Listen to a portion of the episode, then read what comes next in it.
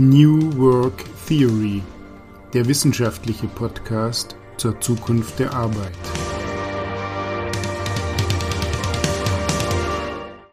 Heutiges Thema der Kampf ums Homeoffice.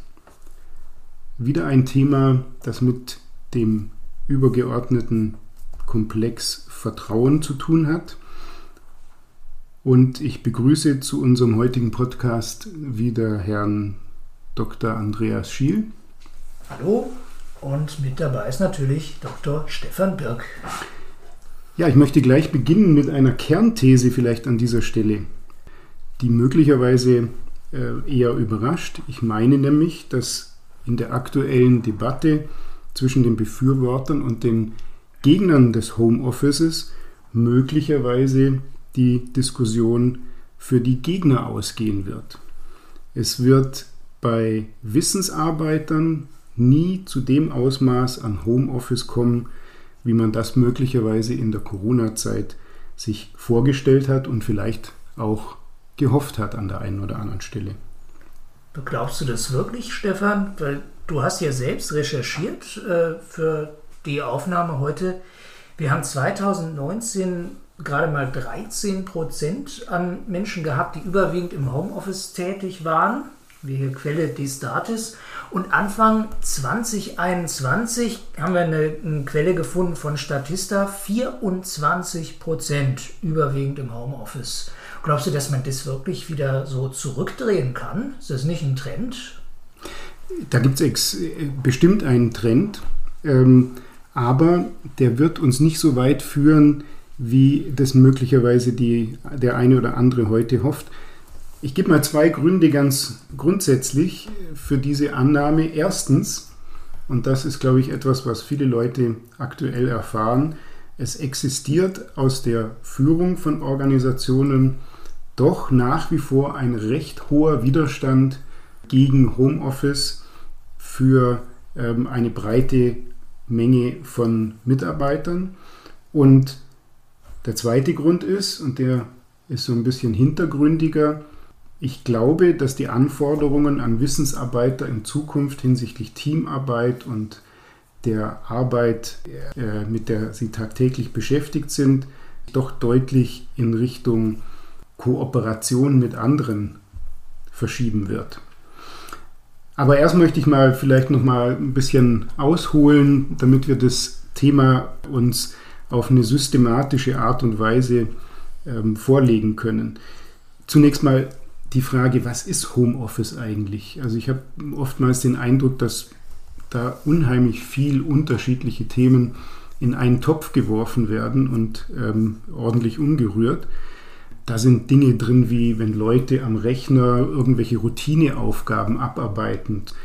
Ähm, da sind natürlich auch Dinge drin, jetzt auf der ganz anderen Seite, wenn ein Unternehmer am Samstagmorgen über die Frage nachdenkt, ähm, welche äh, Marketingstrategie soll er für eine bestimmte Produktgruppe einschlagen, ähm, dann ist das natürlich auch im engeren Sinne äh, oder im weiteren Sinne vielmehr Homeoffice. Ja, das sind ja alles Dinge, die immer schon geschehen sind und die relativ wenig Neues bieten. Auch Vertriebsmitarbeiter, die permanent unterwegs sind, nur einmal in der Woche am Freitag im Office sind, gehören eigentlich auch dazu. Klar, ja, aber wir reden ja jetzt über die Verlagerung ne, von dem, was früher fast ausschließlich oder vorwiegend im Büro stattgefunden hat, nach Hause. Ne? Also so von sozusagen so von der Standardarbeitszeit, äh, ne, die die meisten Leute im Büro abgesessen haben. Ja, und ähm, wenn man sich da an Verwaltungsjobs äh, äh, orientiert, dann ist da natürlich ein gewisser Trend in diese Richtung. Aber für alles, was Routinearbeiten sind, ähm, ist eigentlich das Thema relativ trivial. Natürlich geht das, die Technik existiert.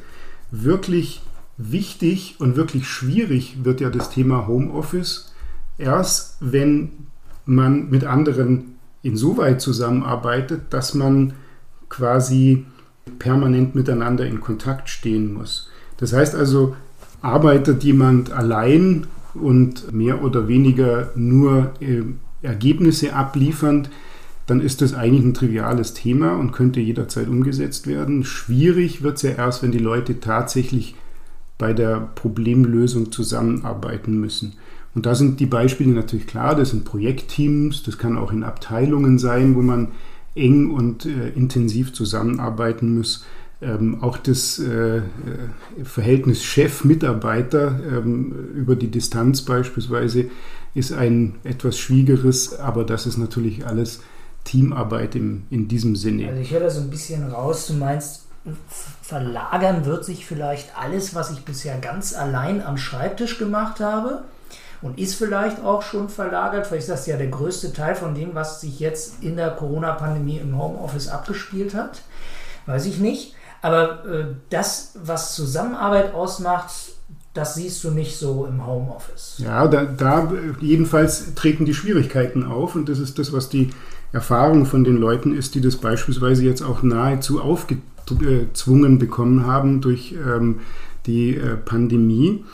Hier jedenfalls muss man managementmäßig mehr tun. Das geht also hier nicht um die Frage Homeoffice, sondern eigentlich, wenn man es umdefiniert, ist es die Frage, wie arbeitet man als virtuelles Team zusammen? Das ist eigentlich die zentrale Frage, die bearbeitet werden muss. Da passieren die meisten Schwierigkeiten, da sind die meisten Probleme bei der Führung. Darf ich da mal einhaken, also um das so ein bisschen klar zu kriegen, was ein virtuelles Team ist? Also es gibt ja schon immer Teams von Leuten, die arbeiten in einer Weise zusammen, wo die sich nur, sag ich mal, in größeren Abständen jedenfalls sehen. Da passiert dann sicherlich viel wieder am eigenen Schreibtisch. Äh, da könnte ich ja auch schon gewisser Hinsicht sagen, es ist insofern ein virtuelles Team, weil die nicht den ganzen Tag irgendwie in einem Büro zusammensitzen und miteinander arbeiten. Ich glaube, du meinst noch ein bisschen was anderes, oder? Nee, also das ist schon ein virtuelles Team. Also äh, ob man jetzt in zwei verschiedenen Büros sitzt, ähm, in äh, ähm, einem Haus äh, und sich nicht persönlich sieht und via ähm, Mittel der IT-Technologie zusammenarbeitet oder ob man auf anderen Kontinenten ist, das ist im Prinzip nur eine, eine, eine zweitrangige Frage sondern das ist diese Zusammenarbeit im Team über die Distanz. Ja. Wobei wir sagen müssen, Team ist in der Regel eine etwas kleinere Gruppe von äh, einzelnen Personen, deren Fähigkeiten sich ergänzen soll und die eine gemeinsame äh, Aufgabenstellung bearbeiten und ganz wichtig, die sich bei dieser Bearbeitung der Aufgabenstellung gegenseitig zur Verantwortung ziehen. Und virtuell wird dieses Team in dem Moment, wo sie räumlich getrennt sind, und die müssen nicht sehr weit räumlich ja. getrennt sein, und auf Face-to-Face-Kontakt weitgehend verzichten müssen. Okay. Und dann die IT-Technologie dann da einsetzen, wo sie keinen Face-to-Face-Kontakt haben. Mhm. Ja, also was äh, ein virtuelles Team ungefähr ist, das habe ich jetzt, glaube ich, verstanden. Worum es dir ja geht, glaube ich, das ist die wirklich äh, funktionierende, produktive Zusammenarbeit dann über Distanz. Was macht denn das eigentlich aus? Also es gibt ja auch Teams, die erlebt man eher als Pseudo-Teams, ne? in dem Sinne, äh, dass die eigentlich wenig produktiv sind, dass dann, äh, ja, sag mal, dürftige Zusammenarbeit passiert, Absprachen vielleicht nicht eingehalten werden. Das Ganze ist dann eher eine frustrierende Angelegenheit, kennen wir alle. Äh, wie funktioniert denn ein gutes virtuelles Team? Also ein wirklich funktionales Team, manche sagen auch Hochleistungsteam. Ich würde jetzt den Begriff vielleicht äh, äh, ein bisschen tiefer hängen und sagen, ein echtes Team funktioniert, wenn bestimmte Elemente zusammenkommen. Das erste Element ist, dass das Team aus Leuten besteht, die ergänzende Fähigkeiten haben und auf einem adäquaten Niveau. Wenn also Leute zusammenkommen, die sich gegenseitig in einer komplexen Problemstellung ergänzen können mit ihrem Wissen. Das ist ähm, ein entscheidendes Thema für, die, für das Staffing, wie man so schön sagt, von den Teams. Da muss man höchsten Wert drauf legen. In vielen Fällen ist es so, dass es besser ist, wenn man bestimmte Teammitglieder nicht einlädt, weil sie von dem, vom Niveau her nicht gut genug sind ähm, für, den, für das restliche Team oder die Fähigkeiten nicht ergänzend sind anstatt dass man die Leute reinnimmt und sagt, gut, dann hat man noch einen Menschen mehr, der Arbeit übernehmen kann. Ähm, das führt in der Regel nicht zum Ziel. Dann ist es besser, wenn man eine kleinere Gruppe hat. Das zweite Element, und das ist ähm, in vielen Fällen eine große Schwierigkeit, obwohl es einfach klingt, Man muss ein hinreichend spezifisches und vollständig verstandenes und auch geteiltes Ziel haben. Viele. Teams arbeiten deswegen aneinander vorbei, weil nicht jedes Teammitglied tatsächlich weiß, was ist jetzt das tatsächlich relevante Ziel und hinter diesem Ziel auch steht. Das heißt also, das Ziel hundertprozentig vertreten kann. Ein drittes Element, und das ist äh, sehr wichtig, dann für die Umsetzung der Maßnahmen oder der Arbeiten in einem Ziel ist, dass es einen klaren und geteilten Arbeitsansatz gibt.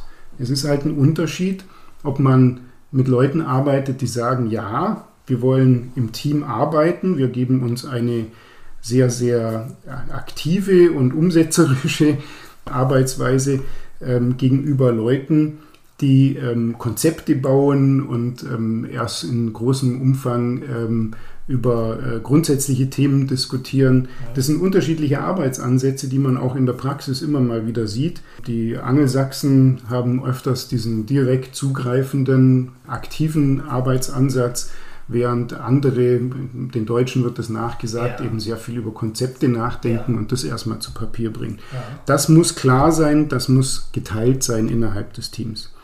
Und dann kommt ein Aspekt dazu und der ist ähm, am Ende dann möglicherweise auch äh, der entscheidende.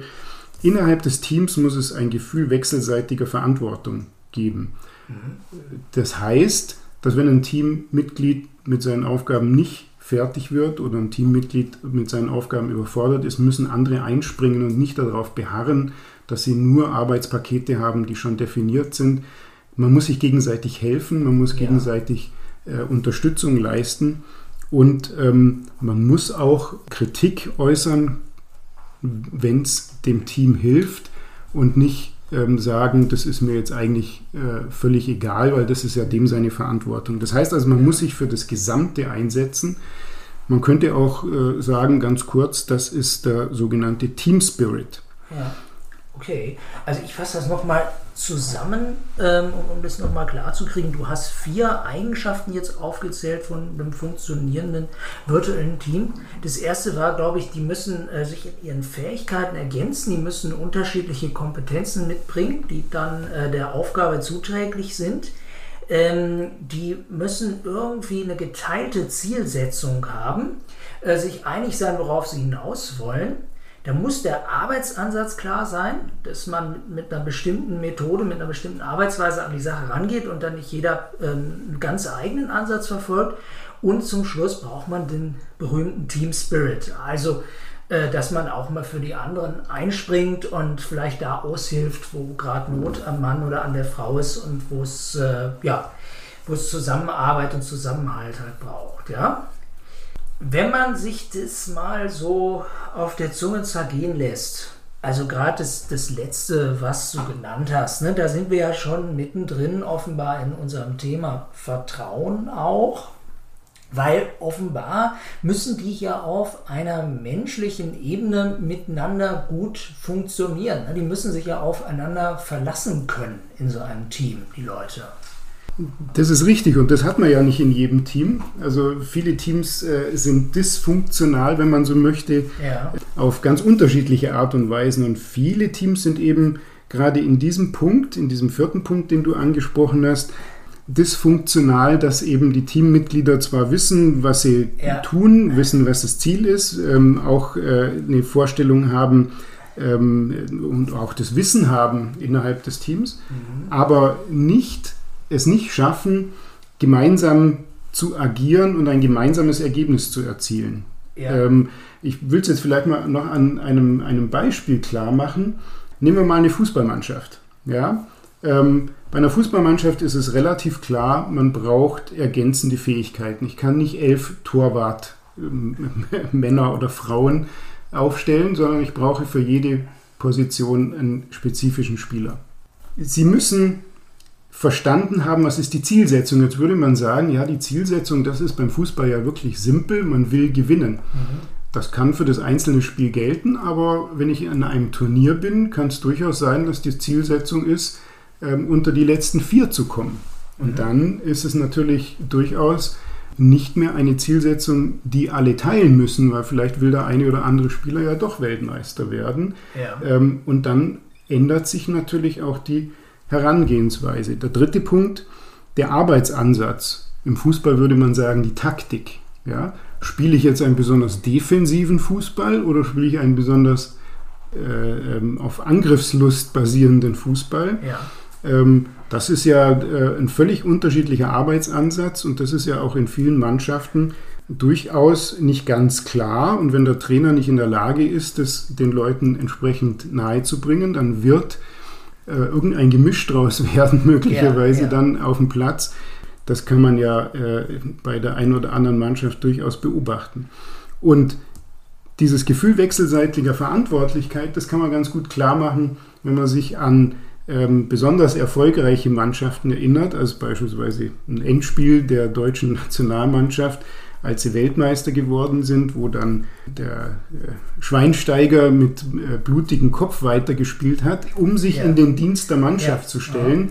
Dann ist das eben die Art von Verantwortlichkeit als, als, als Fußballprofi hoch bezahlt. Da hätte er auch sagen können, also ich habe jetzt eine Platzwunde, ich spiele jetzt nicht mehr mit, ja, weil mhm. das könnte mich ja. ähm, äh, Geld kosten, weil ich dann in meinem Verein nicht mehr spielen kann oder irgendetwas dergleichen. Aber das hatte der dann eben nicht. Er hat sich hundertprozentig in die, äh, in, in die Mannschaft integriert. Und ähm, das wäre das, was dann sozusagen der Teamspirit ist. Also nochmal quasi mit einem Beispiel formuliert, was alles fehlen kann. Ja, äh, Oder was alles zusammenkommt. Weil ja. bei so einer erfolgreichen Mannschaft, einem solch erfolgreichen Team, ist genau das in diesem Moment alles zusammengekommen und hätte ein Element gefehlt, mhm. wäre möglicherweise diese Weltmeisterschaft nicht so erfolgreich ja, absolviert worden. Okay, ja, das, das klingt äh, plausibel. Also ich habe mal selbst überlegt, was sind denn eigentlich so, was ist denn so das dysfunktionalste Team, in dem du mal gearbeitet hast? Ich bin ja eigentlich ziemlich privilegiert, weil ich meistens irgendwie so als Freiberufler, Selbstständiger oder auch für Ehrenämter mir Aufgaben ausgesucht habe und Leute, sodass das zumindest nur, sag ich mal, partiell dysfunktionale Teams waren. Da hat dann doch vieles funktioniert. Und mir ist aber jetzt ein Beispiel eingefallen, das war viel schlimmer. Das war nämlich Gruppenarbeit in der Schule. Das kennt jeder, glaube ich, noch. Und das sind wirklich hochgradig dysfunktionale Teams. Das finde ich spannend, weil ich glaube, da ist keins der Elemente oder der Anforderungen erfüllt, die du hier genannt hast. Äh, weil nämlich zunächst mal äh, setzen sich diese, diese Schülergruppen sehr ja, die setzen sich ja oft zusammen, so mehr aus der Peer Group. Äh, wenn da niemand darauf achtet, äh, wie da die Kompetenzen verteilt sind, dann kann es sein, dass die alle irgendwie an derselben Stelle eine Schwäche haben und eine andere Sache können sie vielleicht besonders gut. Und dann sitzen halt in der einen Ecke die Streber und, ne, und in der nächsten Ecke irgendwie die Rabauken und so. Und irgendwie funktioniert es nicht so wirklich in den meisten Gruppen, weil da gar nicht die Fähigkeiten vorhanden sind, die gebraucht werden vielleicht zur Lösung der Aufgabe. So, dann ist die Frage, gibt es eine geteilte Zielsetzung?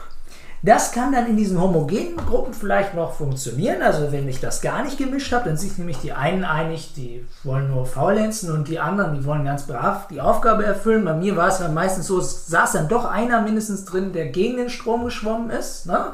Und da hast du genau das, der dann sagt, ja, wir müssen das hier fleißig machen. Du dann auch, nö, keine Lust.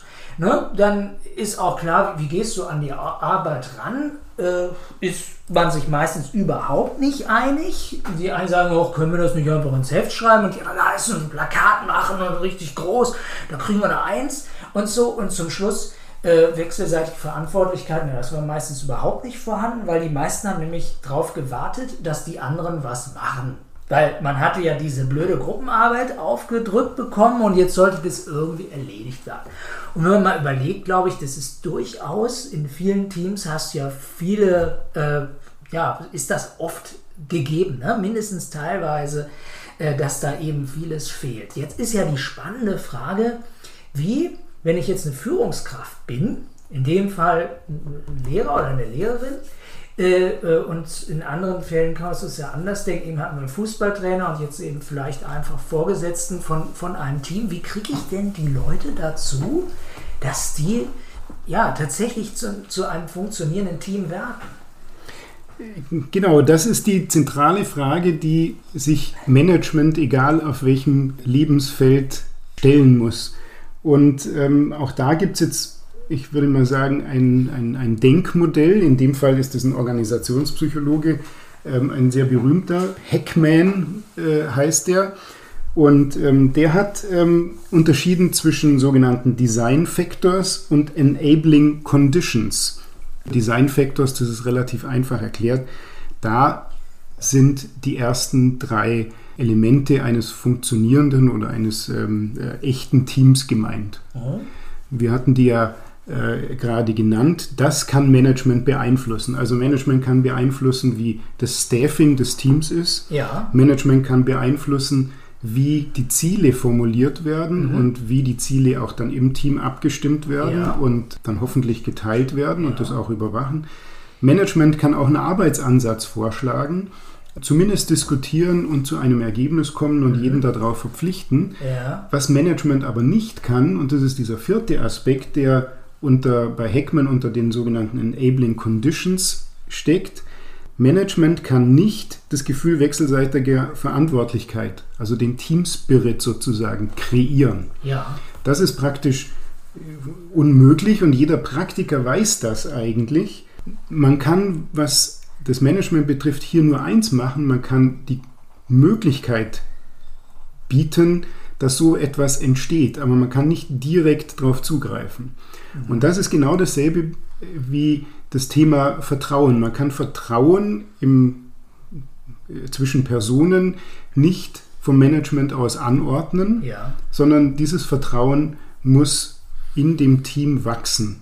Jedes Hochleistungsteam, das ähm, Erfolg hat, hat diese Vertrauensbasis entwickelt. Aha. Und in den wenigsten Fällen hat ja. das irgendetwas mit, mit, mit hartem Management zu tun, ja. sondern das hat sich innerhalb des Teams entwickelt. Ja. Und diese Entwicklung innerhalb des Teams, die bedarf bestimmter Condi äh, Conditions, wenn man so möchte. Und die liegen dann halt sehr oft darin, dass man diese Leute zusammenführt. Und ähm, dass die sich kennenlernen, dass die sich gegenseitig beginnen zu vertrauen, in kleinen Dingen, aber dann auch immer in größeren, sodass also man oft von einer in Anführungsstrichen eingespielten Mannschaft sprechen kann.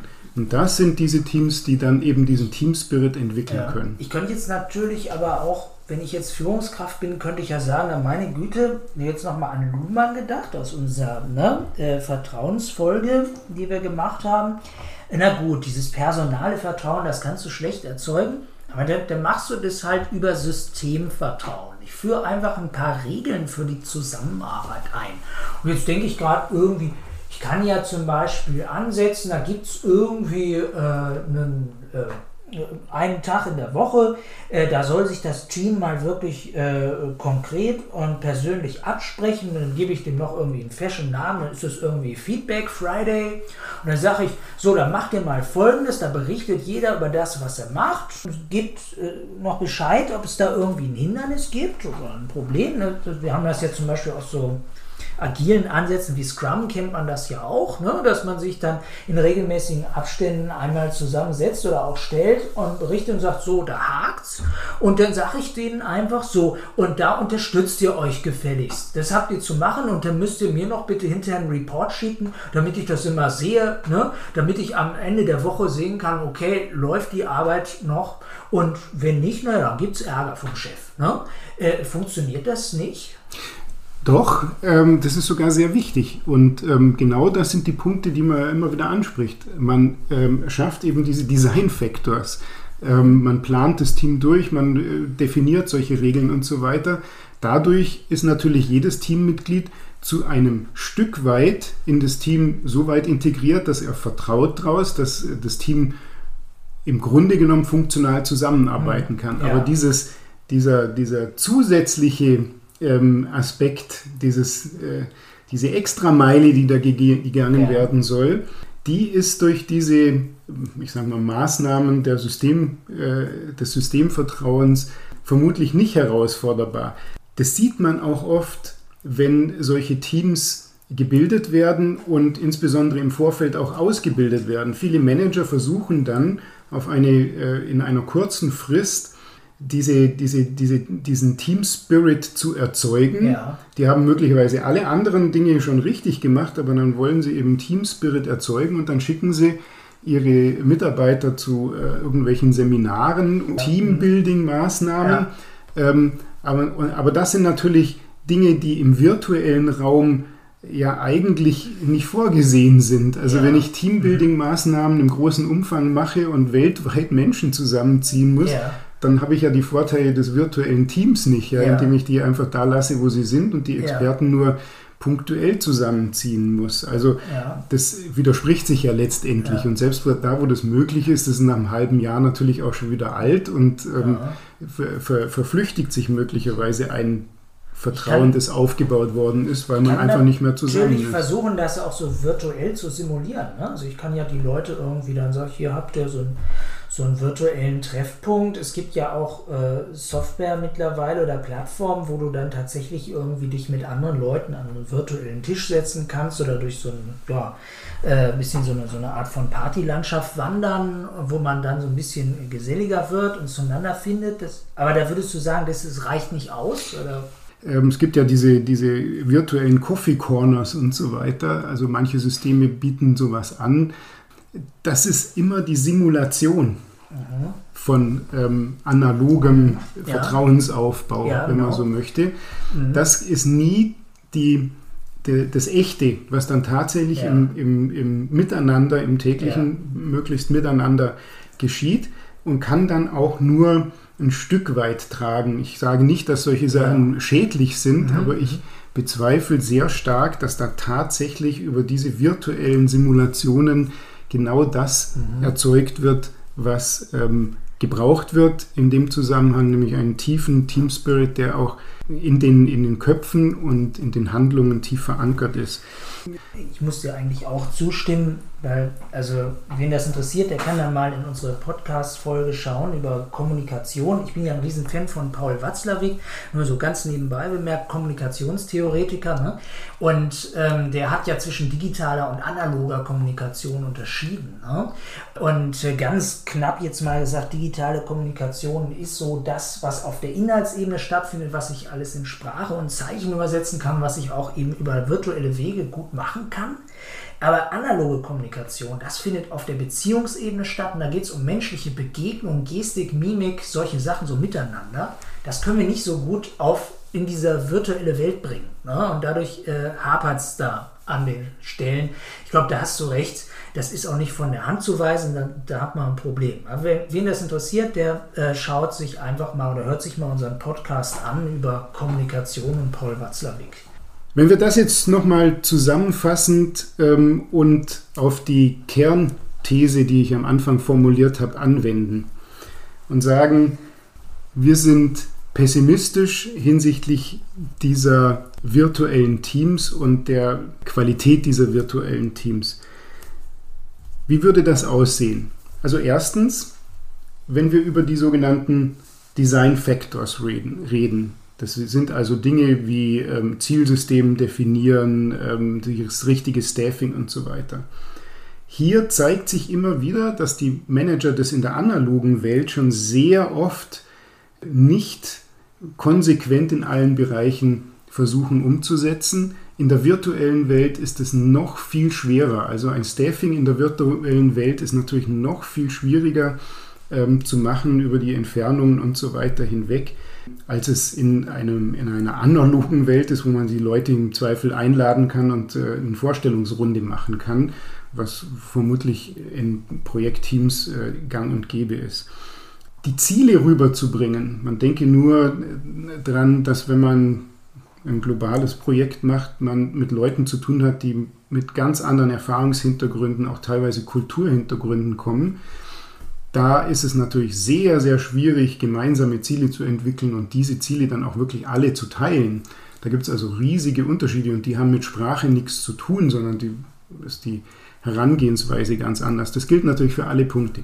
Das bedeutet also, virtuelle Teams zu führen, allein nur von der Seite der sogenannten Design Factors, ist schon sehr, sehr schwierig. Da ist man 100% in der Managementwelt aber es ist trotzdem wahnsinnig kompliziert und schwierig und es passiert ja auch sehr oft, dass selbst analoge Teams, die jeden Tag zusammen sind, in Anführungsstrichen schlecht geführt werden. Die andere Seite ist, und das ist der Teil der Conditions dieses Teams, dass es strukturell aus meiner Sicht nicht möglich ist, in virtuellen Teams einen Teamspirit entstehen zu lassen, der vergleichbar ist mit Teams, die sich ähm, tagtäglich begegnen. Ja. Aus den Gründen, die wir schon vorhin diskutiert haben, sodass also auf der einen Seite natürlich die Manager einen Widerstand erzeugen gegen virtuelle Teams, gegen Homeoffice jetzt, um auf dieses Thema zurückzukommen, das haben wir ja ein bisschen anders gefasst, weil sie mehr gefordert sind im Management und möglicherweise auch gar nicht die Ausbildung haben, das tatsächlich hundertprozentig hinzukriegen. Und auf der anderen Seite, weil natürlich jeder erfahrene Manager weiß, wenn er ein hochleistungsfähiges Team bauen will, dann braucht er eben dieses Vertrauen, dann braucht er eben diesen Team Spirit und den kann er nicht selbst kreieren und der ist in virtuellen Teams auch sehr schwer zu kreieren. Und in einer Welt, wo man mit komplexen Problemen zu tun hat, viele Leute an einen Tisch bringen muss, um überhaupt alle Aspekte dieses Problems zu verstehen und möglicherweise auch ein ja. möglichst diverses Team zusammenstellen muss, ist es natürlich ein großes Problem, ohne den Team Spirit wirklich zum, zu optimalen Ergebnissen zu kommen. Das wäre quasi mein Fazit für diese Thematik. Hast du vielleicht noch äh, etwas, wo du sagst, das halte ich gerne nochmal in einem kurzen Satz fest? Ja, also ich, sag mal so, vielleicht fasse ich das mal äh, kurz und knackig nochmal zusammen aus meiner Sicht. Also äh, du hast mich überzeugt mit deiner Eingangsthese, äh, dass das Homeoffice jetzt nicht den ungebremsten Siegeszug antreten wird, äh, weil es da offenbar entscheidende Hindernisse gibt. Dazu passend höre ich heute Morgen gerade im Radio die großen IT-Konzerne in Kalifornien, die sagen jetzt ihren Mitarbeitern, ja, ihr könnt schon im Homeoffice bleiben, aber dann bekommt ihr auch weniger Geld. Ihr habt ja auch dann weniger Kosten fürs Pendeln und fürs Wohnen. Das deutet sehr darauf hin, die möchten eigentlich, dass die Leute wieder zurückkehren. Und warum, haben wir heute Morgen schon kurz drüber geredet. Natürlich, weil die da kreativ zusammenarbeiten sollen eigentlich. Also nicht im Homeoffice, ne, sondern in den Unternehmen selbst, weil die ja komplexe Probleme bearbeiten äh, und weil die innovativ sein sollen, diese Unternehmen, ne, und wollen. Und deswegen machen die das so. Und von daher gehe ich davon aus, ja, tatsächlich, das passt ja auch zu dem, was äh, wir schon über äh, Niklas Luhmann und den Punkt Vertrauen halt gelernt haben. Ne? Um äh, komplexe Probleme zu bewältigen, braucht es Vertrauen. Und Vertrauen haben wir jetzt gesehen, das kann ich nicht so ohne weiteres äh, im virtuellen aufbauen über Distanz. Und von daher ja, ist das doch, glaube ich, eine wertvolle Erkenntnis äh, unseres heutigen Podcasts dass das mit dem Homeoffice eben nicht unter allen Umständen so ohne weiteres klappt. Ja, ich glaube, so enden wir. Wir wünschen allen, die sich die Episoden unseres Podcasts in Zukunft anhören möchten, viel Vergnügen und frohes Schaffen. Weitere Informationen über unsere Themen und das Seminarprogramm Mensch.0 findet ihr auf unserer Website www.arbeitslabor.de. New Work Theory, der wissenschaftliche Podcast zur Zukunft der Arbeit.